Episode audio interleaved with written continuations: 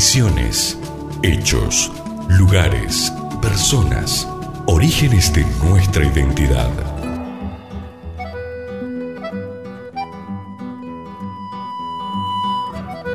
Nuestra Señora de la Candelaria, la reducción a la que nuestra localidad debe su nombre, también llamada de la Purificación, fue fundada originalmente por el padre jesuita Pedro Romero, un 2 de febrero del año 1627 a orillas del río Ibicuí.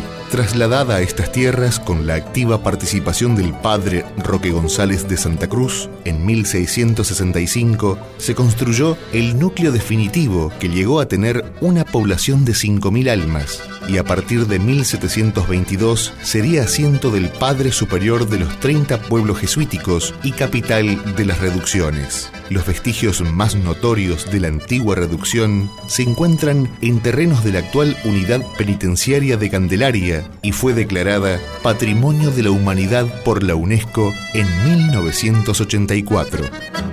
Nuestra región conserva los objetos, nombres, lugares y vivencias que dieron origen a nuestra identidad. Desde Candelaria, antigua capital de las misiones jesuíticas, para toda la región. LRH 421, FM del Lago, 95.1, en todas partes.